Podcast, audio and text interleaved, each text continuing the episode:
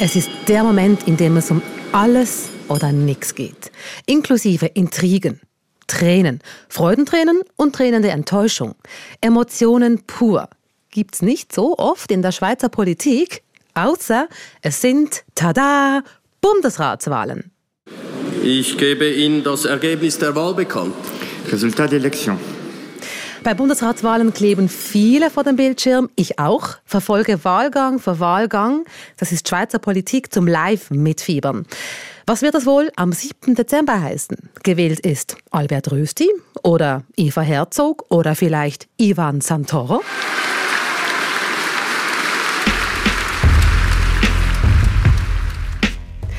How to make a Bundesrat oder a Bundesrätin? Das schauen wir uns an in dieser Folge von Einfach Politik. Bei mir im Studio ist Ivan Santoro. Hallo. Und ich bin Rina Telli. Schön seid ihr dabei. Also die Bundesratswahlen, das ist der Höhepunkt der Schweizer Politik, auch für dich, Ivan, als Inlandredaktor. Du ja, eigentlich, wenn ich mich so zurückerinnere, ich verfolge diese Bundesratswahlen, seit ich denken kann. Aktiv ist mir noch so im Gedächtnis die Wahlen von Bundesrat Otto Stich, das war 1983, da war ich noch in der Schule. Und ich war noch gar nicht auf der Welt. Die Bundesratswahl, das ist der Höhepunkt der schweizerischen Politik was es braucht, um überhaupt so weit zu kommen und ob sich eine Karriere überhaupt planen lässt als Bundesrat oder Bundesrätin, das klären wir jetzt in Einfach Politik.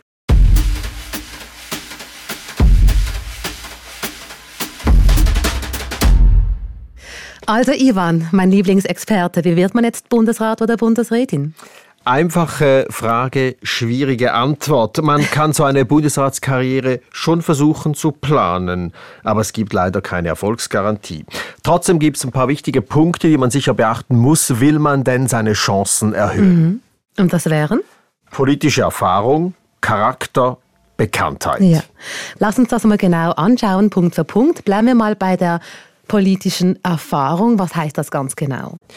Ja, politische Erfahrung, das ist vor allem die Zeit, die Dauer und man beginnt ganz unten, ganz in der Lokalpolitik, mhm. sage ich jetzt mal, beispielsweise in der Schulpflege, das ist so beliebt. Oder dann wird man vielleicht mal Stimmenzählerin oder dann vielleicht mal in ein Amt gewählt auf der Gemeinde oder dann sogar ins Parlament, Gemeindeparlament, Kantonsrat, Kantonsparlament, bis man dann in der nationalen Politik landet, im National- oder Ständerat und dann steigen dann die Chancen auf den politischen Olymp, sprich Bundesrat. Dieses von unten nach oben, dieses Ämtli durchmachen, das nennt man auch die politische Ochsentour. Das sind so Ausdrücke, die genau äh, PolitikerInnen und JournalistInnen gebrauchen, die Ochsentour. Also das ist eben die Erfahrung, die es braucht, das leuchtet auch extrem ein. Du hast aber auch betont, dass ähm, Charakter und Bekanntheit, dass das auch wichtig ist. Das heißt, am Ende geht es ja auch um Beliebtheit, weil so. am Ende wählen dich ja Menschen, oder? Das Parlament wählt den Bundesrat. Das heißt, man kennt sich persönlich. Das heißt also auch, wer unbeliebt ist, hat nicht wirklich Chancen, auch wenn die Erfahrung noch so groß ist. Das ist so, der Mensch jetzt dann wirklich mhm. bei diesen 246 Männer und Frauen, die ja da wählen. Das ist ja nicht das Volk oder so, da kennt man sich wirklich. Leute, die sich nicht an Abmachungen halten, die arrogant sind, die Besserwisser sind, die will man dann halt auch nicht im Bundesrat. Oder Beispiel, wenn du an deine Schulzeit zurückdenkst, du wählst auch keine Klassensprecherin, die dir nicht sympathisch mhm. ist und die dich veräppelt. Warst du mal Klassensprecher? Nee, hatten wir gar nicht bei uns. und mich hat es nie interessiert. Ivan, du hast für diese Folge mit einem Insider gesprochen, mit äh, Vizekanzler und Bundesratssprecher André Simonazzi. Das ist einer, der sich selten öffentlich äußert. Warum hast du genau ihn vors Mikrofon gewollt? Ja, André Simonazzi ist halt wirklich ein Insider. Er ist seit 20 Jahren im Bundeshaus tätig, seit rund 14 Jahren ist er Bundesratssprecher und Vizekanzler. Also kaum einer weiß so gut, wie das Bundesratsgremium funktioniert und wie die sieben Bundesrätinnen und Bundesräte ticken. Er ist ja auch immer an den Sitzungen dabei. Mhm. Er ist in den Antworten natürlich immer zurückhaltend, denn äh, Verschwiegenheit ist Pflicht für ihn, das ist klar. Und deshalb habe ich ihn gefragt, was denn Bundesratsmitglieder mitbringen müssen, damit sie es in dieses Amt schaffen was ich beobachte, was sie oft alle haben. Sie haben eine lange politische Karriere hinter sich, also kennen auch, wie ein Parlament, wie eine Legislative arbeitet, wissen, dass es politische Mehrheiten braucht in, in diesem Land, um ein Dossier weiterbringen zu können und können eben sich vorstellen, wie man äh, solche äh, Mehrheiten bringt. Also man muss andere überzeugen können, ganz wichtig in diesem Teamplayer-Gremium. Und vor allem, was er auch sagt, man muss eigentlich fast im nationalen mhm. Parlament tätig sein oder mindestens gewesen sein, damit man auch ein bisschen versteht, wie der Bundesrat funktioniert. Mhm. Und man will ja auch dann gewählt werden von Menschen, die einen kennen, oder? Aber äh, mir fällt da eine Ausnahme ein und da hat er so geknallt. Das ist ein unvergesslicher Moment gewesen. Der Moment, als Evelyn Wittmer-Schlumpf in den Bundesrat gewählt wurde, anstatt von Christoph Blocher. Und sie war ja vorher weder Nationalrätin noch Ständerätin. Richtig, übrigens auch Ruth Dreifuß war so ein Fall. Man muss aber sagen, bei Evelyn Wittmer-Schlumpf, die war immerhin vorher lange Bündner Regierungsrätin. Aber beide Fälle, Wahl Ruth Dreifuß, Wahl Evelyn Wittmer-Schlumpf, das sind wirklich Sonderfälle. Dazu kommen wir später noch. Nationale Bekanntheit, die ist wirklich wichtig und auch der Charakter, eben Teamplayer mhm. sind gesucht. Wobei Adolf Ogi, der hat mal auf die Frage, wie wird man Bundesrat geantwortet, man dürfe nicht zu stromlinienförmig sein, denn als reiner Parteisoldat werde man auch nicht Bundesrat. Also er wird es ja wissen. Warum denn nicht? Warum ist das nicht ideal, äh, so stromlinienförmig zu sein? Weil, wie gesagt, die Bundesrätinnen und Bundesräte, die werden ja immer vor allem von den anderen Parteien gewählt. Man bringt einen Kandidat, eine Kandidatin mhm. und deshalb müssen sie mehrheitsfähig mhm. sein. Und wenn du einen Parteisoldat und eine Parteisoldatin bringst, dann hast du in der Regel die Mehrheit nicht, weil die anderen wollen ja keine Parteivertretungen, sondern eben team- und konsensfähige erfahrene Politikerinnen und Politiker. Also ich kann mir schon vorstellen, dass es einfachere Zeiten gab, um Bundesrat oder Bundesrätin zu sein. Es gibt so viele Probleme und Baustellen, national und international, also Klima, Krieg, Krach mit der EU. Ivan, was braucht es für Charaktere in solchen Zeiten? Weil man auch hört, was so die Bundesratsexpertinnen und Experten sagen, ist für viele klar, jetzt braucht es wirkliche Teamplayer. Denn nur als ganzes Team kann man eben diese Herausforderungen, die du genannt hast, meistern. Ein zerstrittener Bundesrat, wie er teilweise leider jetzt ist, der mhm. bringt einfach keine gute Lösungen und Vorschläge. Ich sage nur Stichwort Verhältnis zur EU. Wie immer man dazu steht, es ist irgendwie verkachelt, man ist sich da äh, nicht einig, selbst in diesem Siebener Gremium nicht. Und gleichzeitig braucht es natürlich auch Durchsetzungsvermögen. Man muss da nicht immer nur lieb sein als Teamplayer. Also wir haben es gehabt vom Charakter, der wichtig ist, von der Erfahrung, die wichtig ist. Wie wichtig ist eigentlich Intelligenz? Muss man clever sein, um Bundesrat zu sein? Wird überbewertet. Nein, ist natürlich wichtig, aber nicht die wichtigste Eigenschaft. Komm, wir machen das ein wenig konkreter. Oder was, was heißt Intelligenz? Also, was muss man zum Beispiel konkret an Ausbildungen mitbringen, damit man es in dieses Amt schafft? Da beginnt es natürlich, aber da muss man auch sagen, Ausbildung hat ja nicht direkt mit Intelligenz mhm, zu tun. Absolut. Jemand, der keine Ausbildung hat, ist deswegen nicht dumm. Aber wenn du so fragst, man muss also nicht Akademiker sein, keine Akademikerkarriere mitbringen für Bundesrat. Es gibt ganz viele, beim aktuellen Bundesrat beispielsweise haben nur drei Leute studiert und andere haben ganz normale Berufslehren gemacht oder Simonetta Sommaruga war Konzertpianistin, die ging ans Konservatorium, das ist auch keine klassische Akademikerkarriere. Was waren das für Lehren? Aktuell jetzt ja. zum Beispiel, äh, Guy Parmelin ist äh, gelernter Landwirt und Winzer. Ueli Maurer hat das KV gemacht. Dann äh, Karin Keller-Sutter, die hat die Dolmetscherschule besucht und später noch eine Handelsschule. Das sind alles Leute, die nicht studiert haben und trotzdem, würde ich sagen, gute Bundesrätinnen und Bundesräte geworden sind. Finde ich sympathisch, da würde ich ja glatt auch reinpassen. Ich habe nämlich auch nicht studiert. Ich auch nicht. Wirklich cool. Darum passen wir so gut zusammen. Genau. Ähm, Ivan, es gab hier etwas, was uns bei der Recherche besonders ins Auge gesprungen ist, nämlich eine Typologie. Die hat der Politologe Adrian Vatter gemacht. Er hat so sechs verschiedene Typen im Bundesrat und umschrieben? Wie sehen die genau aus? Genau, der hat ja ein Buch geschrieben, der Bundesrat, und Adrian Vater ist wirklich ein profunder Kenner des Bundesrates und dieses Gremiums. Und er sagt, es brauche vier Eigenschaften neben Teamfähigkeit, braucht es auch Durchsetzungsvermögen und Kommunikationstalent und eine dicke Haut. Das mal so als Grundvoraussetzung. Mhm. Also Mimöschen sind für Bundesräte nicht wirklich geeignet. Und dann hat er eben diese sechs Typen von Bundesräten unterschieden. Mhm. Also gut, du sagst dicke Haut. Was sind denn das für Typen? Sind das Elefanten, Löwen und Hirsche oder sind das Katzen und Spatzen? Was, was steckt dahinter? Er hat jetzt nicht äh, Beispiel aus der Tierwelt genommen, er sagt es ein bisschen pragmatischer, zum Beispiel Regentinnen. Da denke ich beispielsweise an Micheline Galmiret oder auch an Pascal Couchepin oder natürlich auch Christoph Blocher. Das sind so diese Typen, die Typen Chefs. Mhm. Dann populäre, Adolf Oki war sicher einer, Willy Richard, schon ein bisschen länger her, aber auch Ruth Dreifuß und natürlich Doris Leuthard. Also so die Beliebten. Genau. Die, die man auch im Volk kennt, die man gerne hat, parteiübergreifend. Dann Intellektuelle, da kommt mir vor allem Moritz Leuenberger in den Sinn, das war wahrscheinlich unser letzter intellektueller Bundesrat, noch ein bisschen weiter zurück Kurt Vogler war auch so einer. Und dann, das könnte jetzt vielleicht ein bisschen weniger schmeichelhaft, die Verwalter, da denke ich jetzt an Joseph Deiss, auch Viola Amherd scheint mir eher eine Verwalterin zu sein. Klingt aber auch nach Fleiß. Klar, ja, mhm. das sind sie. Oder Konkordanzpolitikerinnen. Da wären wir wieder bei Simonetta Sumaruga.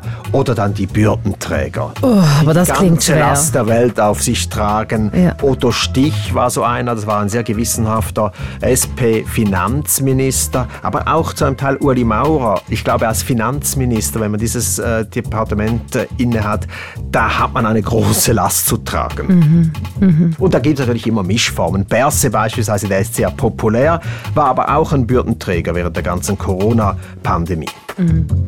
Ich bin großer Fan von solchen Typologien, weil wenn sie gut gemacht sind, dann sind sie extrem veranschaulichend. Ähm, Schauen wir auf die kommende Bundesratswahl. Da stehen ja auch weitere Faktoren im Vordergrund. Über die haben wir auch viel gesprochen ähm, und geschrieben und gehört. Da war ja eine Frage, die im Raum stand. Kann ein Mami Bundesrätin sein. Und in dieser Frage, da steckt ja wahnsinnig viel drin. Also wie wichtig ist Alter, wie wichtig ist Geschlecht, wie wichtig ist Herkunft, kann man mit Familie oder nicht? Also was sind mit solchen Faktoren? Also Alter würde ich jetzt mal sagen, nicht so wichtig. Ueli Maurer, der wird 72. Eva Herzog als äh, potenzielle SP-Kandidatin, die ist 61 oder wird es dann, äh, wenn sie gewählt werden würde, bereits in diesem Jahr noch. Also die Spannbreite so ideal für Bundesräte im Bundesrat würde ich sagen zwischen 40 und 60 Jahren, das ist normal. Was ist denn mit der Herkunft, also mit dem Kanton, aus dem man her ist? Wie wichtig ist dieser Faktor? Das ist nicht mehr so wichtig. Kommt natürlich auf den Zeitpunkt mhm. drauf an. Oder wenn man schon drei Berner drin hat, dann spielt es dann vielleicht doch eine Rolle. Bei einem oder so spielt es dann weniger eine Rolle. Gerade bei der aktuellen Wahl ist ja auch das Geschlecht ein ganz großes Thema. Welches Gewicht gibst du dem Geschlecht? Da kommt es natürlich auch auf den Zeitpunkt, auf die Konstellation drauf an. Man sieht es ja jetzt bei der SP als Mann im Moment für Bundesratskandidatur chancenlos, weil eine Frau tritt zurück mit Simonetta Sommaruga. Es können nur Frauen antreten für die SP. Die SP will das so. Immer zwei Vertretungen, immer ein Mann, eine Frau. Also Ivan, ich höre etwas ganz klar heraus, etwas, was man nicht berechnen kann und ein ganz wichtiger Faktor ist, ist der Faktor Zeit. Das ist so das Momentum, das ist sehr entscheidend. Die NZZ hat es treffend geschrieben kürzlich, die Gelegenheit, Bundesrat, Bundesrätin zu werden, die ist wie eine Sonnenfinsternis. Sie kommt im Leben vielleicht einmal vor und alles, wirklich alles muss stimmen. Das Timing, die Konstellation, das Momentum. Das ist ein Satz, um sich zu merken. Angenommen, alles stimmt. Die Erfahrung stimmt, die Beliebtheit stimmt und sogar das Momentum ist gegeben dann kommt ja der nächste Schritt. Die offizielle Nomination als Bundesratskandidat oder Kandidatin durch die Partei. Lass uns doch das an der aktuellen Wahl anschauen, Ivan. Die SVP hat ja ihre beiden offiziellen Kandidaten bereits auserwählt, Albert Rösti und Hans-Uri Vogt. Diese beiden sind jetzt auf diesem sogenannten Zweier-Ticket. Diese werden nun von den anderen Parteien angehört und diese entscheiden dann kurz vor der Wahl, manchmal erst am Wahltag selbst, wen sie favorisieren. Zum Zeitpunkt, wo wir diesen Podcast machen, hat sich die SP noch nicht auf ihre beiden offiziellen Kandidatinnen festgelegt. Das folgt aber demnächst. Ja, es sind die drei E's, oder? Eva Herzog, Evi Allemann, Elisabeth Bohm-Schneider. Genau. Und für diese drei Frauen beginnt jetzt das Schaulaufen. Die SP hat das diese Woche gemacht mit sogenannten öffentlichen Hearings. Sie nennen es Roadshow. Das ist ein so seltsamer Ausdruck, oder? Öffentliche Hearings. Ich meine, für welche Öffentlichkeit? Die Öffentlichkeit wählt ja niemanden in den Bundesrat. Was soll das? Absolut eigentlich ein Witz. Äh, die, F die SP hat das der FDP abgeschaut, die hat damit begonnen. Aber für die Partei natürlich bestes Marketing. Man bleibt im Gespräch, mhm. man kann seine Leute portieren und für die drei selbst ist es auch nicht schlecht, denn auch wenn man dann nicht Bundesrätin wird, man ist wieder ein Stück bekannter geworden. Also am Ende stehen diesmal vier KandidatInnen zur Wahl. Zwei davon werden gewählt wenn es keine Überraschungen gibt, hat es ja auch schon gegeben. genau, und theoretisch muss man ja sagen, kann jede stimmberechtigte Schweizerin und jeder stimmberechtigte Schweizer in den Bundesrat gewählt werden. Man muss in keinem Parlament sein, man muss auch nicht in einer Partei sein. Also Leute wie ich, aber das will niemand, am allerletzten ich. Wer weiß. Wir gehen jetzt mal ähm, von vier Namen aus, aber ich komme noch mal mit dem Beispiel Evelyn Wittmer-Schlumpf. Da gab es ja eine große Überraschung, keine Ahnung, wie lange ist das her? 15 Jahre. Jahre ist das her.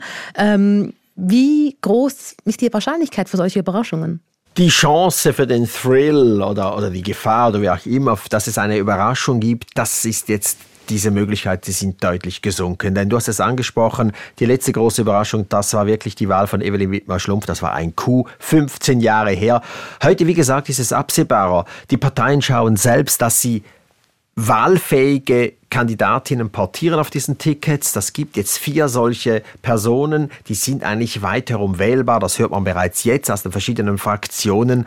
Also ich würde sagen, es ist sehr viel absehbarer geworden. Und übrigens werden dann diese offiziellen Kandidatinnen und Kandidaten bereits vor den Wahlen gebrieft von der Bundeskanzlei. Das hat mir Bundesratssprecher André Simonazzi verraten. Und vor allem eben, sobald sie gewählt werden, sind sie Bundesräte und haben wenig Zeit, um sich vorzubereiten für den Amtsantritt.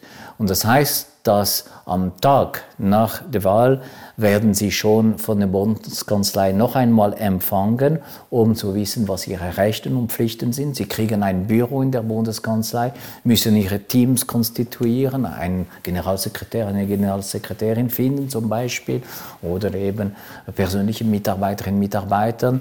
Also dieses Briefing, das klingt nach einem richtig fetten Briefing, so im Sinn von, sag deinem alten Leben Tschüss, schmeiß deine Agenda weg, lösch all deine Termine. Hier ist eine neue Agenda und wir haben übrigens schon 100 Termine reingeschrieben für dich.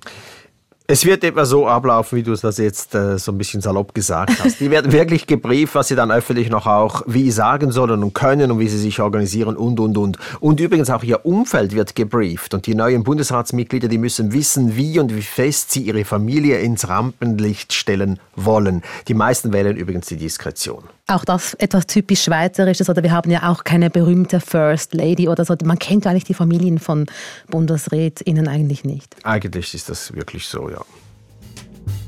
Gehen wir über zum Wahltag, zu dem Moment, wo es dann wirklich spannend wird. Wo bist du dann, Ivan? Weißt du das schon? Wo bist du am 7. Dezember? Bist du im Bundeshaus am Arbeiten? Ist zurzeit noch nicht so ganz klar. Aha. Eher nicht, denn ich habe auch einen Terminkonflikt. Meine Agenda sieht fast schon so aus wie die von einem Bundesrat. Denn noch was wichtiger als die Wahl äh, in den Bundesrat ist für mich in diesem Tag, also am 6., am Vorabend eben, der Samichlaus. Und ich bin eben Samichlaus, respektive Schmutzli, und das hat Vorrang.